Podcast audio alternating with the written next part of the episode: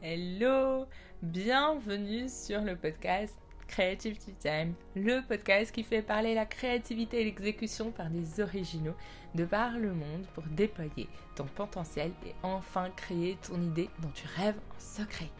Je m'appelle Boutena, je t'emmène chaque semaine apprendre avec moi et auprès des meilleurs invités car à côté du podcast, je suis entrepreneur et cet outil m'aide autant que j'espère vous aider. Chaque jour, j'aide les jeunes parents à naviguer les premières années de leur bébé avec The Helper et avec ce podcast.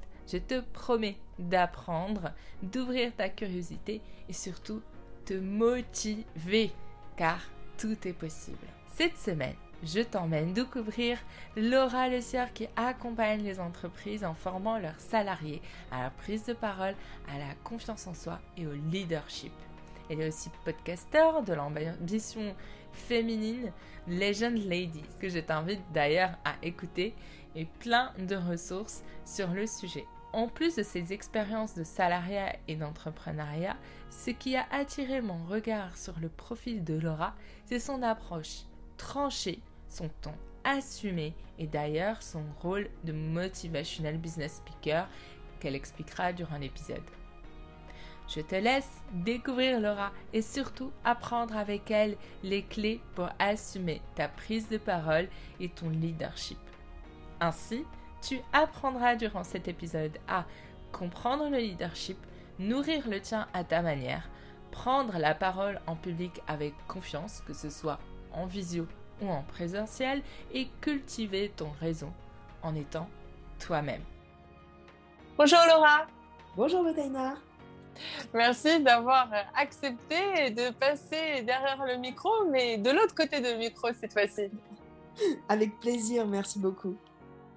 Alors, raconte-nous ton histoire parce qu'elle est pleine de rebondissements, de, de l'entrepreneuriat au salariat, à la vente, on va dire, euh, d'un point de vue euh, business dev jusqu'à euh, la, direction et maintenant l'accompagnement des entreprises et des leaders de demain, on va dire. Comment tu, tu arrives à, t'y retrouver et surtout à t'épanouir? Parce que ça a l'air excitant, mais surtout énergivore, non? Ouais, c'est les deux. Et je crois que l'un ne va pas sans l'autre. Écoute, rapidement, moi, j'ai toujours été dans des fonctions commerciales depuis le début. Donc, j'ai commencé, tu vois, en tant que business developer, ingénieur commercial. j'ai, entre guillemets, monté les échelons des entreprises où j'étais, d'abord en tant que manager commercial, et puis j'ai terminé en tant que directrice commerciale dans une très belle entreprise de la tech qui fournit des logiciels de formation à distance, donc qui en plus est en pleine ascension actuellement, et où je suis restée quatre ans. Avant de monter Legend Daily, qui est mon entreprise actuelle, et le podcast. Euh, et avant ça, effectivement, j'avais déjà monté une première entreprise avec une amie, euh, une entreprise qui était dans le secteur de la food tech, qui s'appelait Collectit. Et le principe, c'était euh, je commande mon plat de restaurant et je viens le chercher à emporter pour le manger chez moi, pour le manger au bureau. Et on en parlait un petit peu. Ce que je te disais, c'est que j'ai fait ça pendant un petit peu plus d'un an. Et je me suis arrêtée assez vite parce que je me suis rendu compte que le secteur était vraiment extrêmement concurrentiel. Il y avait, tu sais, les mastodontes, Foodora, Take It Easy, Uber Eats et j'en passe. Donc, c'était soit on lève beaucoup, beaucoup d'argent tout de suite, soit bah, finalement je pense que ça se serait assez vite arrêté. et donc bah, j'ai préféré arrêter au, bon moment pour moi en tous les cas. et donc je suis, j'ai repris une activité dans le salariat et quatre ans après je suis repartie parce que les sirènes de l'entrepreneuriat m'ont rappelé et j'ai monté mon entreprise actuelle qui s'appelle Legend Daily et le podcast. Qu'est-ce qui t'a fait trouver déjà une forme de cohérence entre, euh, entre tout ça, ce qui est assez logique, parce que plus on, on, cultive son expérience, plus on, augmente son expertise ou bien on étale, on va dire, ses, domaines de, compétences. Euh, est-ce que tu as fait un, travail d'introspection assez long ou ça a toujours été ta manière euh, de, de trouver de la cohérence dans ce que tu faisais? Oui, c'est une bonne question parce que moi, la cohérence, c'est quelque chose qui guide beaucoup mes choix. et tu vois, quand, quand, tu me parles de cohérence, pour moi, c'est vraiment l'alignement entre ce que tu penses, ce que tu dis et ce que tu fais. Et en fait, l'alignement entre les trois, il est très difficile à avoir si on réfléchit. Tu sais, parfois on pense des choses, mais on ne les dit pas. On dit des choses, mais on ne les fait pas. et finalement, je trouve que c'est une forme de courage de réussir vraiment à aligner ce que tu penses, ce que tu dis et ce que tu fais. Et ça, c'est vrai que ça m'a toujours guidée. Et si tu veux, bah, moi, j'ai la cohérence dans tout ça. C'est que déjà, j'ai toujours beaucoup travaillé et j'ai toujours beaucoup aimé travailler. dans les entreprises où j'étais, même quand j'étais salariée, ma journée de travail, elle s'arrêtait jamais quand je quittais le bureau. Et je ne dis pas que c'est bien, hein, c'est juste que c'est une manière d'être. J'ai toujours vu aussi mon père beaucoup, beaucoup travailler en tant qu'entrepreneur soir, week-end, vacances, et il disait même qu'il travaillait pas parce que c'était un métier passion. Et donc, si tu veux, moi, j'ai toujours rebossé le soir, j'ai toujours rebossé le week-end. Là, tu vois, je suis comme toi, j'ai un enfant. Enfin, toi, je crois que tu en as deux, mais. Euh, non, un, mais c'est déjà beaucoup. tu vois? Parfois, on se dit comment on ferait avec deux, mais bon, on trouve toujours l'énergie et le temps. Exactement. Et donc, si tu veux, et même maintenant, bah, je travaille un peu en horaire décalé. Donc, pourquoi je te raconte ça? Parce que moi, le fait de beaucoup travailler, à un moment donné, en étant salarié, je me suis dit, bon, je gagne de l'argent, l'entreprise dans laquelle euh, je suis est intéressante, tout se passe bien, mais quelque part, je ne travaille pas pour moi. Euh, et donc, finalement, je me suis dit, tant qu'à beaucoup travailler, tant qu'à travailler, parfois le soir, parfois le week-end, parfois pendant certaines vacances, bah, autant que ce soit au service de quelque chose en auquel je crois à 200% et que, voilà, que je construise moi-même. Euh, donc, voilà, c'est pour ça que finalement... Ah je n'ai pas trop hésité à me relancer dans l'aventure. Et puis, euh, tu as commencé l'entrepreneuriat plutôt tôt, donc euh, finalement, euh, ça t'a pas vacciné? Tu as, tu as voulu revenir quand même sur ce domaine-là? Euh, oui, je pense qu'en fait, j'ai voulu y revenir, même s'il y a des côtés hein, dans l'entrepreneuriat à la fois très jouissif, hein, la liberté, l'organisation comme on le souhaite, l'autonomie, etc. Mais il y a aussi beaucoup d'inconfort. Je pense qu'il ne faut pas hésiter à le rappeler. Hein. Moi, quand je suis passée de ma première expérience entrepreneuriale au monde du salariat avant de créer celle, la structure que j'ai créée actuellement, bah, pendant que j'étais salariée, j'étais très contente de retrouver les vacances, les congés payés, ta fiche de paye qui tombe à la fin bah du mois, tout le confort que peut offrir une entreprise. Mais quelque part, c'était plus fort que moi parce qu'au-delà d'être un choix professionnel, pour moi, c'est un chemin de vie. Et c'est un deuxième élément de réponse, c'est que la cohérence dans tout ça, c'est vraiment l'envie de transmettre ce en quoi je crois profondément. et finalement, tu vois, je ne me suis pas, au moment où j'ai monté cette deuxième entreprise, je me suis même pas dit, ah, quelle idée d'entreprise je pourrais créer. En fait, ça s'est presque imposé à moi parce que je me suis dit, j'ai tellement la conviction profonde que chaque personne peut créer sa légende personnelle au quotidien, c'est un peu le mantra de mon entreprise, mmh. Que bah, j'ai envie d'en faire quelque chose et d'essayer, de, en partant de moi, de le transmettre aux autres, en les formant, en faisant des interventions. Donc oui, ça part d'une introspection, comme tu le disais, parce que j'ai beaucoup lu, beaucoup appris sur le développement personnel, je me suis formée, parce que je me suis aussi beaucoup questionnée. Et donc, en fait, j'ai abouti à certaines réflexions que je partage aujourd'hui sur mes interventions. Et donc aujourd'hui, tu accompagnes les entreprises auprès de leurs salariés pour déployer, on va dire, un maximum de potentiel et de, performance. Mais qu'est-ce que le salarié aujourd'hui recherche? Écoute, il y a des études récentes qui montrent que le développement des compétences et le fait de progresser, c'est un des éléments extrêmement importants pour les salariés pour rester longtemps dans l'entreprise mmh mmh Donc, moi, je me suis rendu compte aussi d'une chose en étant de l'autre côté du miroir, en étant salarié quand même plusieurs années avant d'être entrepreneur, c'est que les formations ou les interventions qu'on nous proposait, soit c'était des trucs ultra génériques, pas forcément en lien avec le business quotidien euh, du salarié, des enjeux du salarié, soit c'était quelque chose qui manquait d'interactivité. Enfin, il y avait quand même mmh. un problème d'impact la plupart du mmh. temps. Tu vois, tu avais le formateur qui te faisait une demi-journée de formation et après, honnêtement, il restait plus grand-chose 3-4 jours après. Mmh. Donc, euh, si tu veux, moi, mon, mon, intitulé, on va dire, de, de, de, job, ce que je fais au quotidien, euh, c'est un truc très à l'américaine. Alors, il y a plein de gens qui vont pas, à qui ça va pas plaire, mais c'est pas grave, c'est assumé. le fait d'être motivational business speaker. Ça veut dire quoi? Ça veut dire que euh, concrètement, oui, je vais faire des formations, des interventions, mais je vais d'abord adresser des sujets qui sont liés à la motivation et au développement personnel. Et je te donne un exemple, Boutaina. Euh, je fais pas mal de formations sur la prise de parole en public. Bon, mmh il y a plein de gens qui font de la formation sur la prise de parole en public, il y a plein de techniques, il y en a beaucoup de choses qu'on peut déjà trouver sur Internet. Moi, l'une de mes approches dans cette formation, c'est de dire, si pour prendre la parole en public, tu ne travailles pas déjà sur le sujet de la confiance en soi, bah, tu pourras jamais être un très bon orateur. Parce que si tu ne règles pas déjà des sujets liés à la croyance, euh, à la confiance en soi, aux croyances limitantes, au stress, à l'appréhension, bah, on peut parler de techniques de prise de parole en public, mais c'est pas ça qui changera la donne, tu vois. Donc clairement, clairement. voilà, un petit peu différente. Mmh. Et, euh, et, tu trouves que les salariés sont, sont à l'écoute ou comment ça se passe? Ah oui, oui, les salariés sont euh, assez à l'écoute parce que c'est des formations aussi qui sont très interactives, tu vois, très participatives. Euh, donc, Ils sont pas sceptiques, ça va? Ça se passe bien? Non, écoute, ça va parce que euh, c'est vrai que le français est assez sceptique, assez euh, ironique, tu vois, sur ce genre de sujet. Après, la meilleure manière de...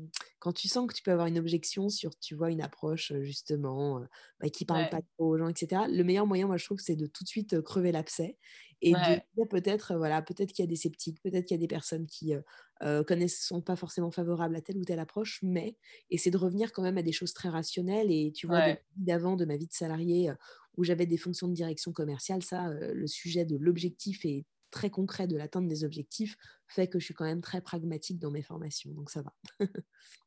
Bah, en même temps, euh, ce qu'on a découvert aussi euh, aujourd'hui avec euh, cette période particulière, c'est que finalement, nos béquilles qu'on utilisait dans notre mode classique de la machine à café, les alliances avant la réunion, d'envoyer les slides avant, d'imprimer les slides, toutes ces petites choses qui nous permettaient de, dérouter, on va dire, la prise de parole en public. Euh, je prends cet exemple euh, qui était de manière beaucoup, enfin, un groupe de 10, 20 personnes, c'était, on, arrivait à les gérer avec euh, un plateau de croissants. Bah là, avec une visio, c'est dur. Bien sûr, complètement. C'est beaucoup, beaucoup, plus difficile parce que le, le, lien social, le lien humain, c'est un des besoins fondamentaux.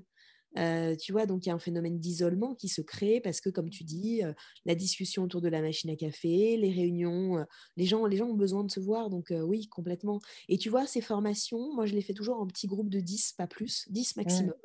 Et en mmh. fait, au-delà de la formation, les gens sont tellement contents, je l'ai vu cette dernière année, de se retrouver. tu vois, au début de la formation, il y a un petit tour de table pour savoir voilà, quelle est l'énergie du jour, quels sont les mmh. challenges que rencontrent les gens. Et c'est vrai que ça permet quand même d'échanger et d'avoir des contacts un peu plus informels que des échanges de mails, de Slack ou de Trello euh, ou que sais-je. Et euh, tout le monde en a besoin en fait. Hein, ça ne se remplace pas ça. Mmh. Et toi, en plus, est-ce que tu es très bonne à trouver les titres qui, qui, claquent tout de suite? Est-ce que j'avais vu Talk Like Obama, c'est ça? ou Barack. Do it like Barack. Il va falloir nous raconter comment tu as trouvé cette, euh, ce titre.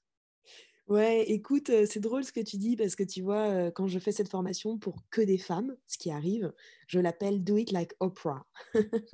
mais dans tous les cas, Oprah ou Michel, enfin, elles, sont, elles sont juste incroyables. Non, mais tu sais, c'est une question intéressante parce que euh, moi, je me suis dit, quand tu penses à un leader, quand tu penses à un grand orateur, puis la personne qui m'est venue en tête, c'est Barack Obama, donc j'ai appelé cette formation. Mmh.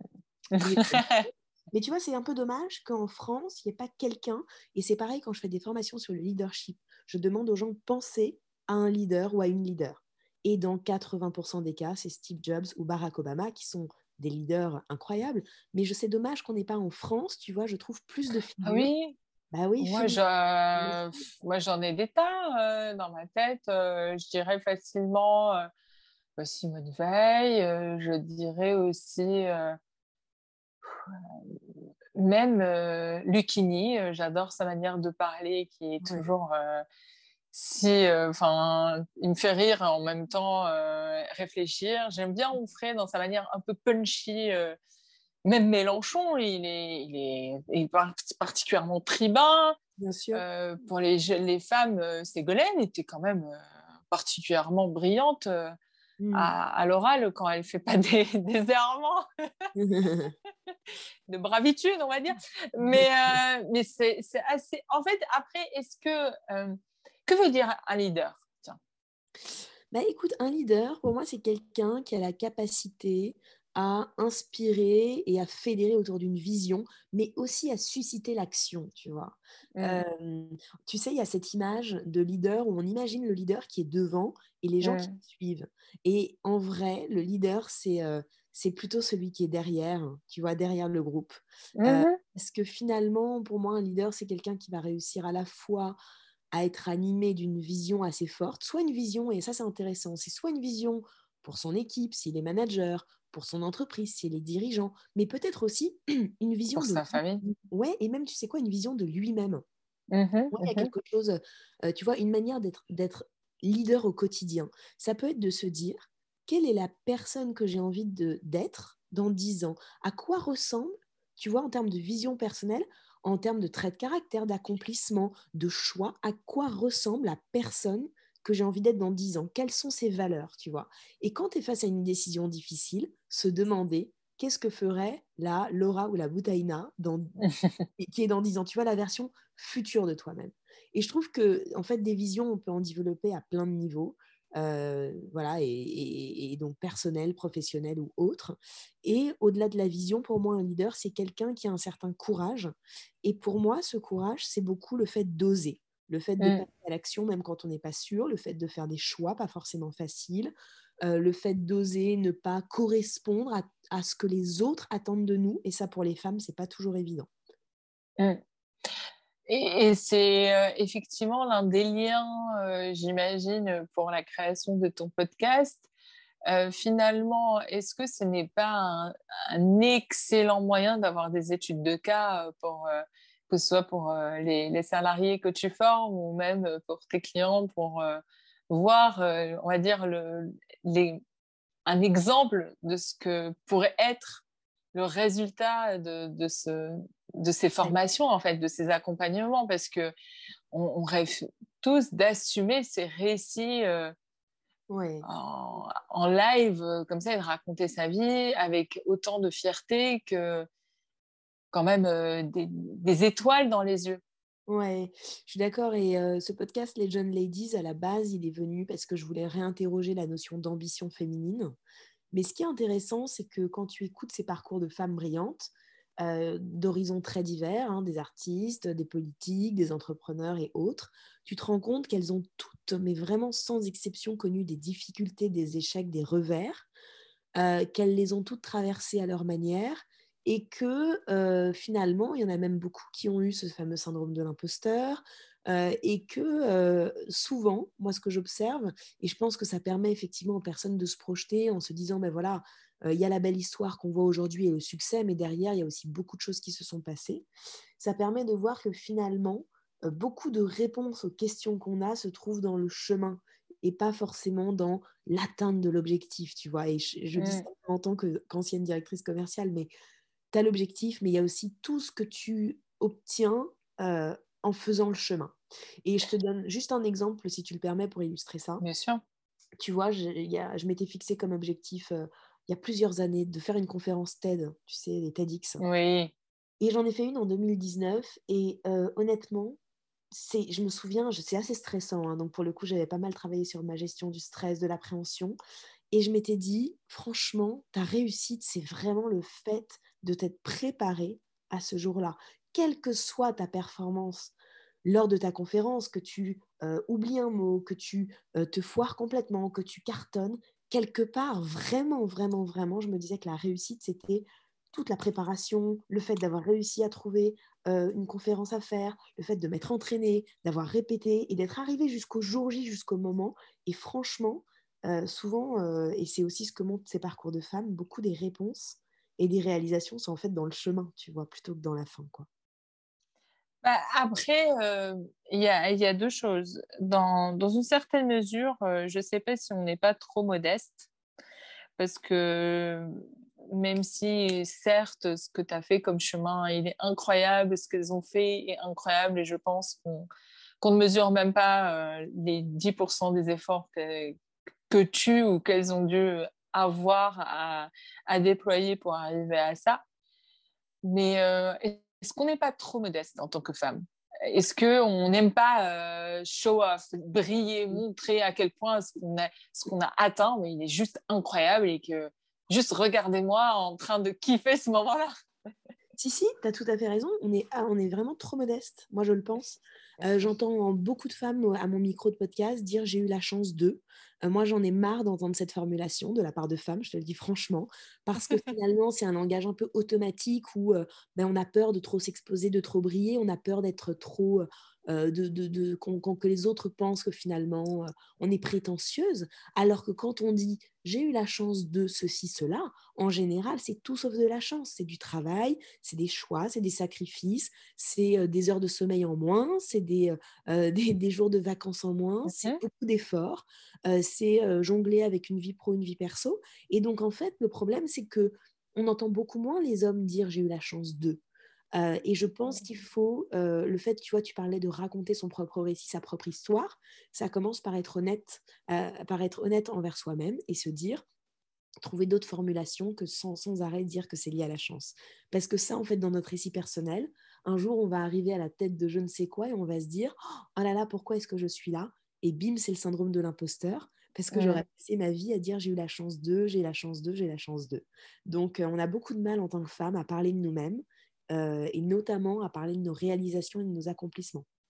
Surtout que là, euh, ça tombe quand même dans une période où euh, relativement on commence à parler, d'avoir plus de présence féminine dans des boards.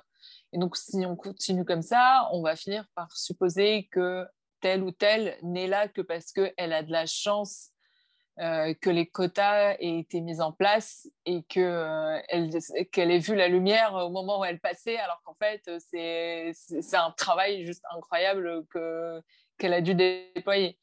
Mais, c'est. Euh, complètement, il y a toujours une suspicion de compétence quand une femme arrive à un haut niveau.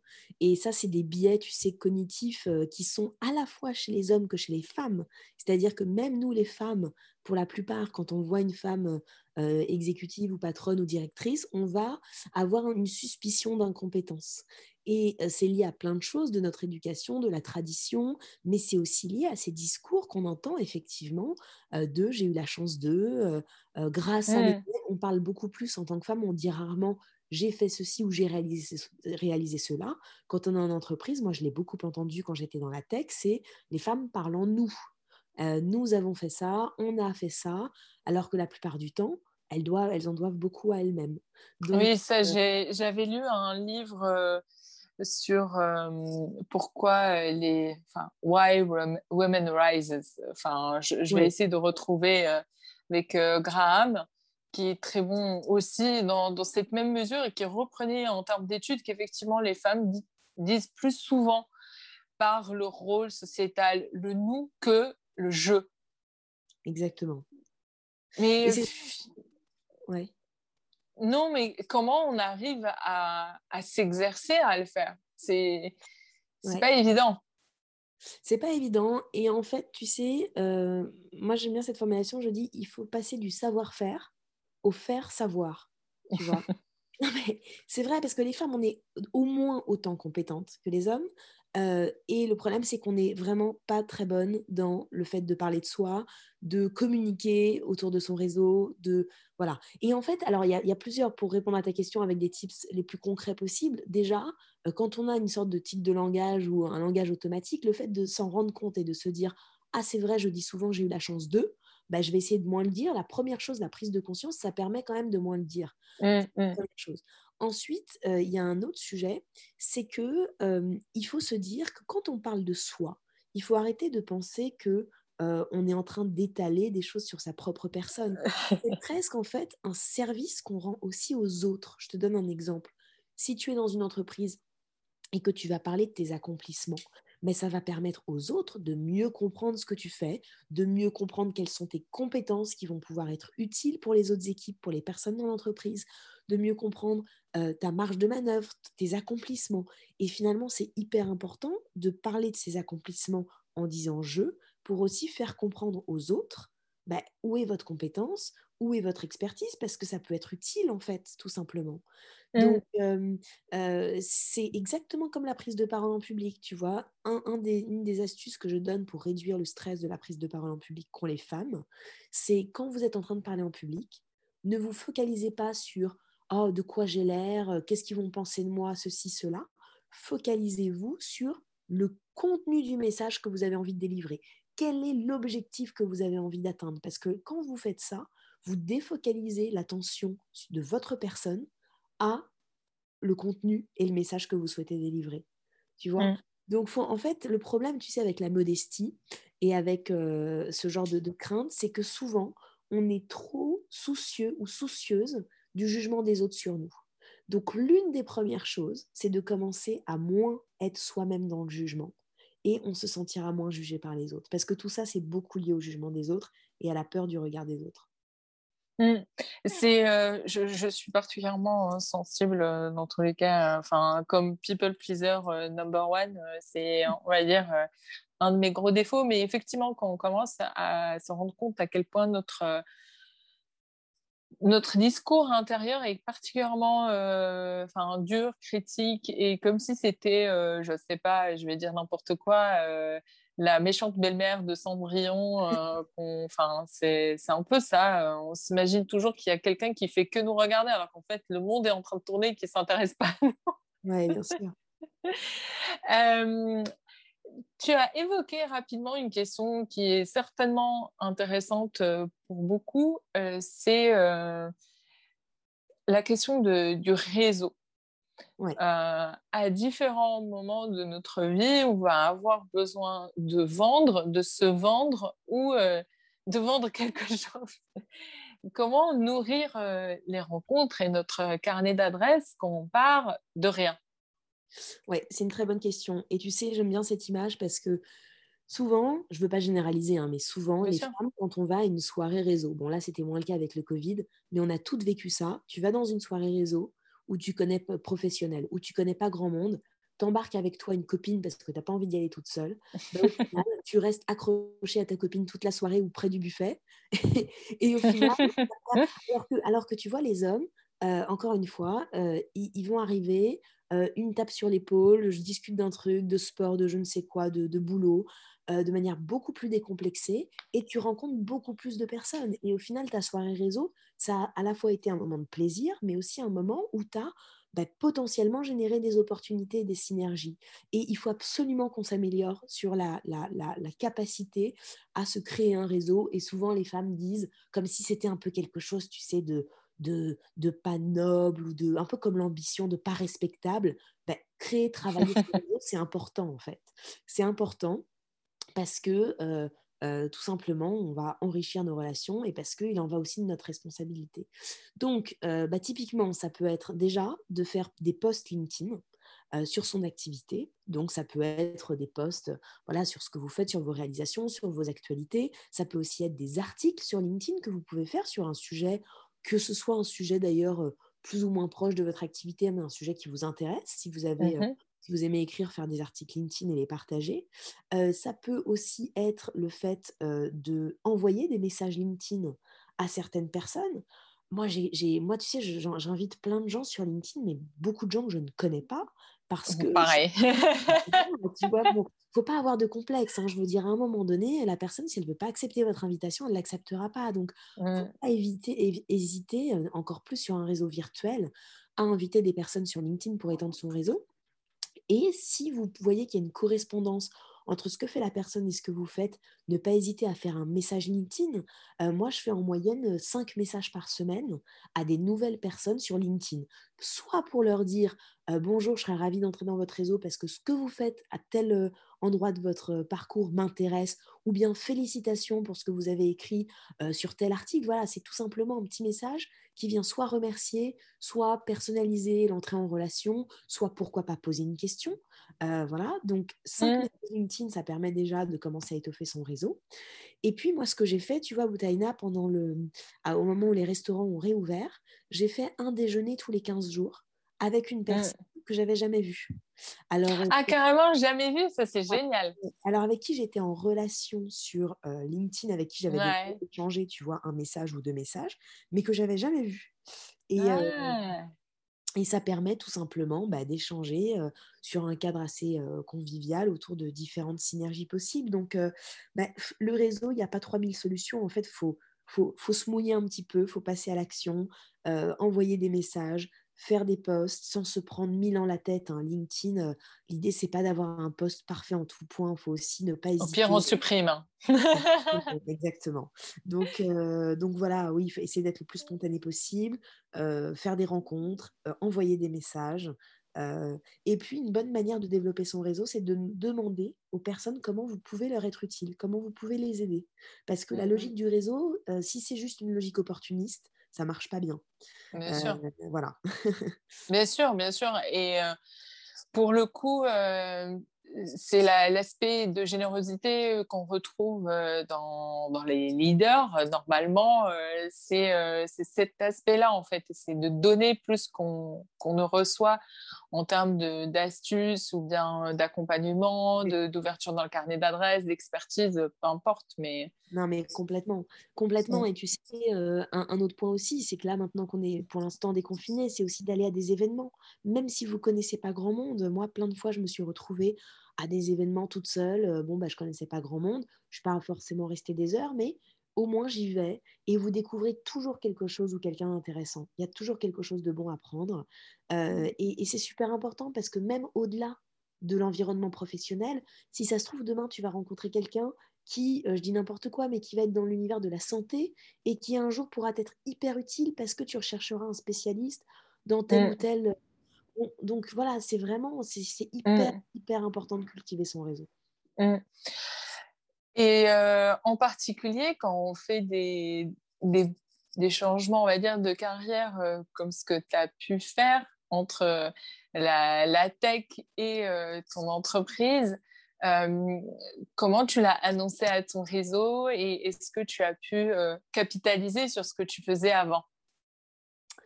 Oui, oui, oui, tout à fait. Alors moi, je me souviens que j'avais fait un article sur ma transition professionnelle à l'époque. Tu vois, j'avais fait un article sur LinkedIn en fait. Mmh et puis oui, j'ai aussi fait, j'ai aussi fait des posts. Et puis je l'ai annoncé après à mon réseau proche, bah, tout simplement via des appels, via des messages. Mais je m'étais beaucoup servi de LinkedIn. Et puis ensuite, en fait, j'ai surfé sur mon actualité euh, avec un épisode de podcast par semaine. Donc les gens ont bien vu que, euh, un podcast et pareil pour mon entreprise. C'est pour ça ne pas hésiter, oui, à communiquer dès ses premières actions autour de autour de son réseau, tout simplement. Et je trouve que LinkedIn est vraiment un outil formidable pour ça. Instagram aussi, bien sûr, mais pour une autre cible peut-être. et puis, de quoi est-ce que je me sers de ma vie d'avant? Ouais. Honnêtement, je me nourris de toutes les expériences que j'ai pu avoir dans l'entreprise. Je me, je, me, sers beaucoup de ce que j'ai connu en entreprise pour l'organisation, tu vois? Mmh. la, structure de mes objectifs, pour l'organisation, pour le fait, par exemple, de faire des réunions assez courtes et assez synthétiques vraiment qui vont droit au but. je m'en sers via des outils que j'ai utilisés aussi quand j'étais sur des fonctions commerciales et bien sûr bah, les personnes avec qui j'ai travaillé. donc je, oui, je me sers des différentes expériences, bien sûr. Comme quoi, tout est lié. Tu as, tu as, évoqué la question d'Instagram. Ce que j'adore avec ton, ton, compte Instagram, c'est qu'il tranche particulièrement euh, par rapport à, ce qu'on peut voir sur euh, les, comptes Instagram euh, féminins ou de podcasts ou de carrière, des choses comme ça. il est très tranché. Et tu fais preuve quand même d'une énergie particulièrement solaire et on sent ce que tu, tu as décrit, motivational speaker, mais est-ce que c'était c'était conscient ou plutôt inconscient? Non, écoute, c'est intéressant comme question parce que ça fait bien le lien, je trouve, avec ce qu'on vient de se dire. Euh, honnêtement, c'était pas, c'était pas conscient. Et tu vois, j'allais te dire, je voulais te dire quand on parlait du réseau, c'est important de faire tous ces efforts dont on parle vraiment, parce qu'au début, c'est des efforts de réseau, et en même temps, faut conserver son authenticité.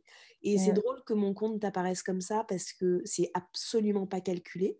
Ce qui est calculé, qui est calculé, c'est d'avoir des posts fréquents parce que j'ai bossé le sujet d'Instagram en me renseignant. Je me suis même fait une formation, tu vois, sur Instagram où honnêtement, j'ai pas appris beaucoup de choses. J'avais pas mal de choses que j'avais déjà vues. Mais par exemple, je sais que sur Instagram, il faut faire des posts au moins tous les trois jours minimum. Donc, ça, la fréquence des posts, bien sûr que c'est calculé. Le contenu, eh ben, très clairement, tu vois, j'ai des réflexions qui me viennent, des idées, je les mets sur l'onglet notes de mon téléphone, je les écris, et puis après, j'en fais un post qui a du sens. Et donc, si tu veux, je pense que ce qui s'en dégage, c'est important que tu me dises, et merci d'ailleurs, que tu me dises que c'est tranché, que c'est solaire, parce que je pense qu'en fait, c'est lié à, à, à mon authenticité, je travestis pas, tu vois, une réalité pour apparaître quelqu'un d'autre. Parce que ça, ça ne marche pas. Et sur les réseaux sociaux, je crois que ça se voit très vite.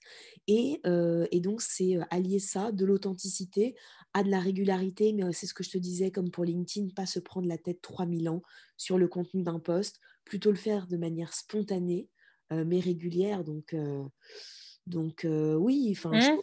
j'essaye, tu vois, de transmettre l'énergie et surtout les convictions que j'ai. Donc, euh, voilà. C'est le plus important. ces derniers jours, tu avais partagé euh, que tu avais euh, ressenti une baisse d'énergie comme beaucoup. comment tu t'es réorganisé pour peut-être la retrouver, ou en tout cas récupérer petit à petit? Oui, effectivement, on a tous beaucoup travaillé ces 18 derniers mois. Je pense que tu le sais aussi. Ouais. aussi un entrepreneur et une maman. donc on a plusieurs journées en une journée. Non, en fait, le, mois de juin, notamment le dernier mois, a été très dense parce que je voulais avoir des vacances assez longues. Donc j'avais calé beaucoup d'interventions et de formations sur le mois de juin. Donc beaucoup de travail. presque trop, parce que c'est vrai qu'à un moment donné, honnêtement, c'était pas évident de, suivre la cadence et de gérer le perso également à côté. Mmh et finalement, je me suis, je me suis rendu compte en ce mois de juin que, tu sais, on a souvent tendance à se dire, une fois que j'aurai terminé ceci, quand on a des gros projets, mmh. une fois que mmh. j'aurai terminé ça, ah, enfin, je me sentirai en vacances. Ah, enfin, je me sentirai libérée, ceci, cela. Et je me suis rendu compte, en fait, et ça m'a beaucoup libérée psychologiquement, qu'il euh, faut prendre du plaisir pendant le processus. C'est-à-dire que il ne faut pas attendre, entre guillemets, la délivrance ou la fin d'un projet pour s'autoriser à se reposer, pour s'autoriser à se faire des moments de kiff ou de plaisir, pour s'autoriser à célébrer même des petits succès. Euh, parce que de toute façon, c'est vraiment comme un marathon. Imagine que tu es un sportif, que tu cours un marathon et que tu ne prends pas le temps de boire une bouteille d'eau pendant ton marathon ou de manger une barre de céréales. Bah, bien évidemment, tu n'auras pas les mêmes performances et si ça se trouve, tu n'atteindras pas la ligne d'arrivée. Alors que tu te fais des petits ravitaillements, et c'est vraiment la même chose. Tu vois, je me, suis dit, ben en fait, la manucure que je voulais me faire, je ne vais pas attendre d'avoir fini mes formations. je, vais prendre le temps pour moi d'aller me faire un massage, d'aller me faire une manucure. Euh, le resto que je voulais me faire avec une copine, je ne vais pas attendre d'avoir fini mes formations. Je vais le caler entre deux, euh, deux créneaux. Et donc, le fait de se faire des instants de plaisir et de décompression même quand on est dans une période très dense, ben ça, ça fait énormément de bien. Et en fait, je pense que c'est la bonne stratégie. Parce que si on attend d'être libéré de tout, bah, ça repousse à trop loin et finalement, on vit le reste comme une contrainte et on subit, tu vois. Mmh. moi, ça m'a beaucoup aidé, ça. C'est sûr. Est-ce que tu penses que ta maternité a modifié ton, ton mécanisme de repos, ton, ta façon de, t'organiser? Euh, Ma façon de m'organiser, certainement. Euh, certainement, parce que forcément, on optimise encore plus les temps, euh, on va dire, où on ne s'occupe pas soi-même de son enfant. ça m'a surtout permis de faire quelque chose de très important, et je pense que là, pareil, les femmes ne le font pas forcément suffisamment, c'est vraiment de demander pas de l'aide, mais de demander du soutien. Dans le sens où, tu vois, quand on me dit est-ce que ton mari t'aide Je réponds bah, il ne m'aide pas en fait. il fait avec moi. c'est, voilà, il, fait son job de père, c'est pas il m'aide. Et, euh, et, et, ça, je pense que c'est important parce que tu vois, il y a des moments, je me censure, c'est-à-dire que je me dis, ah, mais je vais le faire deux fois plus vite. si, que si je demande à mon mari. Sauf qu'en fait, si on se dit, bah, je sais faire, donc je fais deux fois plus vite les, les, les éléments, tu vois, du quotidien, de la vie mmh. de l'enfant, au final, on finit par tout faire. Donc moi, il y a mmh des moments, je dis, voilà, là, je ne m'en charge plus, je te, je te délègue tout.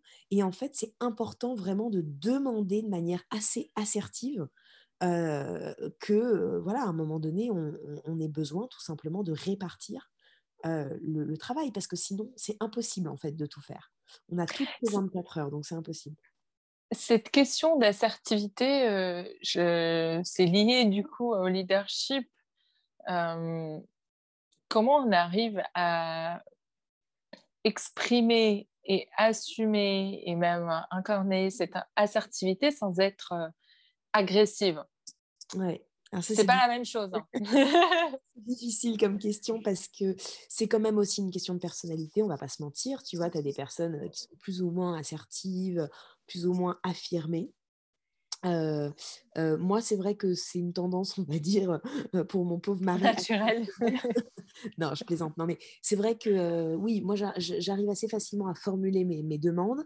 maintenant, tu vois, je donne comme conseil à certaines femmes qui n'ont pas forcément bah, voilà, ce, ce, ce, ce pendant d'assertivité, de penser, et par exemple, pour les vacances, je le mettais dans ma dernière newsletter, de faire sa liste qui est la liste des non négociables.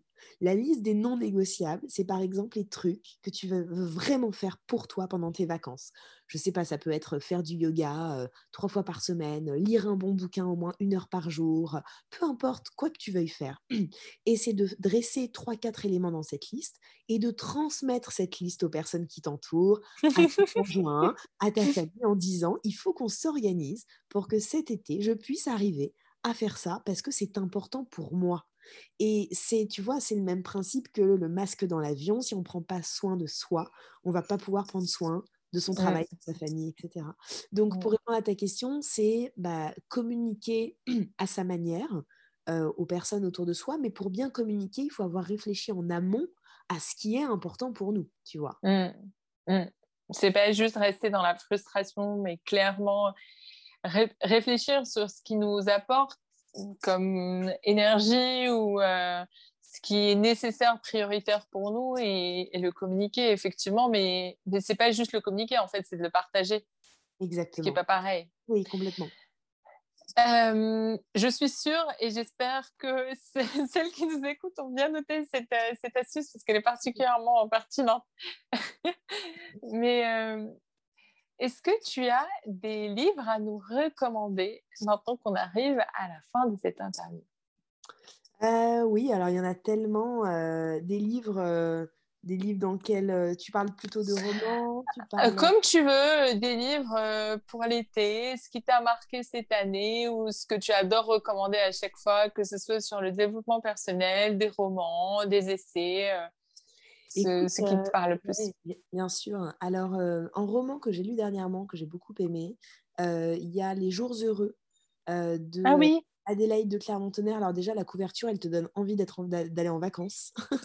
Ah oui, je l'ai recommandé aussi. c'est vraiment des paysans. Ça se passe en Grèce, ça se passe à Paris, ça se passe dans une station de ski. Il y a beaucoup, tu vois, tu voyages vraiment dans différents endroits avec mmh. différents personnages et c'est une, très belle histoire, euh, une histoire familiale, donc Les Jours Heureux en roman.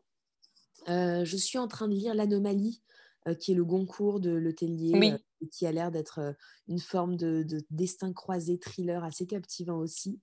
dans le même genre de gros bouquin d'été, pour celles et ceux qui ne l'ont pas encore lu, mais qui est quand même très connu, c'est La Ferrari Kébert. La Ferrari... Ah oui tu vois. Bon, ça, tu es, sûr de, ça, es sûr de passer un bon moment parce que c'est un, Il est génial. De Joël Dicker, voilà, qui est un, sacré pavé, mais il faut pas s'arrêter au pavé parce qu'il est, il est vraiment super. Oui, c'est vite.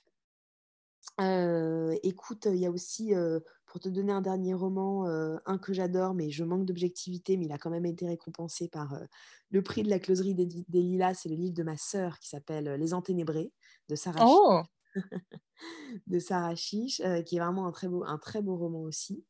Donc c'est ta sœur. Ouais, c'est ma grande sœur, ouais, exactement.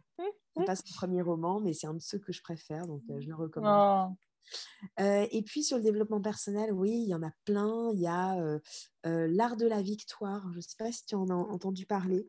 C'est sur, c'est le fondateur de Nike qui a écrit ça. C'est l'autobiographie. Ah oui, oui. Ouais. Je l'ai pas lu, mais j'en ai beaucoup entendu parler effectivement. Ouais, c'est Philippe Knight en fait qui a écrit ce livre et c'est l'art de la victoire. Et c'est vraiment un livre, tu vois, très motivant sur, ouais, sur l'histoire du fondateur de Nike. Et je trouve que les autobiographies, ça permet toujours de...